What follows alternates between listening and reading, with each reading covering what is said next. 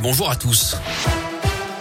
On commence par vos conditions de circulation qui sont fluides actuellement dans la région. À la une de l'or pour les Bleus. Après quatre médailles d'argent, l'équipe de France vient de décrocher son premier titre olympique aux Jeux olympiques d'hiver à Pékin avec le sacre de Quentin Fillon-Maillet en biathlon et en barallon. Oui, le Jurassien de 29 ans vient de remporter le 20 km individuel en biathlon, son tout premier titre olympique grâce à une performance exceptionnelle en ski. Lui qui a raté deux balles sur le pas de tir, soit deux minutes de pénalité. Il a finalement réussi à garder quelques secondes d'avance sur ses adversaires. Biélorusse Anton Smolski et le norvégien Johannes Bö qui complètent le podium. Quentin Fillon-Maillet, leader de la Coupe du Monde parmi les favoris, donc après cinq victoires déjà cette saison. C'est sa deuxième médaille à Pékin après l'argent décroché sur le relais mixte samedi dernier. Troisième médaille en trois épreuves pour le biathlon français après l'argent aussi pour Anaïs Chevalier-Boucher hier également sur l'individuel. Merci Gaëtan. J'ajoute qu'en ski de fond, trois Français sont qualifiés pour les quarts de finale du sprint. Ce sera à suivre dans une heure maintenant.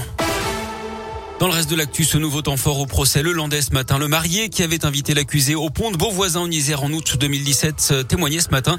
C'est au milieu de la fête hein, que Maëlys avait disparu. Le marié, un homme de 40 ans, connaissait le landais depuis 20 ans. Il a dit ce matin sans vouloir terriblement, j'ai fait entrer le loup dans la bergerie, a-t-il dit à la barre.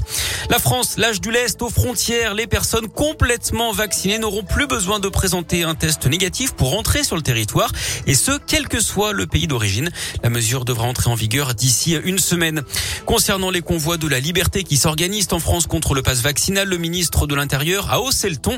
Gérald Darmanin a dit prendre les choses au sérieux. Nous mettons les moyens de renseignement et d'action si jamais des gens voulaient bloquer la liberté des uns et des autres, a-t-il dit, en promettant, je cite, une réponse ferme de l'État. Des milliers d'opposants au pass vaccinal annoncent sur les réseaux sociaux vouloir rouler sur Paris samedi, un peu comme ce qui s'est fait au Canada où l'état d'urgence a été décrété à Ottawa, la capitale. Les syndicats enseignants reçus aujourd'hui par le ministre de l'Éducation nationale à l'ordre du jour le protocole sanitaire qui sera en place après les vacances d'hiver dans les écoles. Et pour la première fois, des membres du conseil scientifique seront présents pour répondre aux questions du personnel. Jean-Michel Blanquer doit ensuite annoncer d'ici la fin de semaine les règles qui seront en vigueur.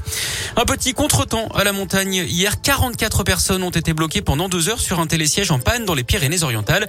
Scène digne d'un film débronzé. Elles ont finalement été évacuées à l'aide d'un hélicoptère et de cordages. Dans la Loire, ce couple agressé chez lui vendredi à Rouen. Trois individus encagoulés et gantés ont attaché les fils avec les victimes avec du fil électrique avant de retourner l'appartement d'après le progrès. Ils sont partis avec quelques centaines d'euros et des objets euh, personnels.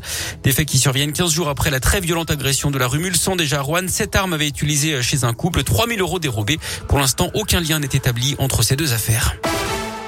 Et puis cette première mondiale, quatre lions ont quitté cette nuit le zoo de Saint-Martin-la-Plaine dans la Loire, trois mâles et une femelle, transférant en ce moment même du refuge Tonga, terre d'accueil, jusqu'en Afrique du Sud, transfert qui était prévu depuis euh, deux ans. Merci à vous.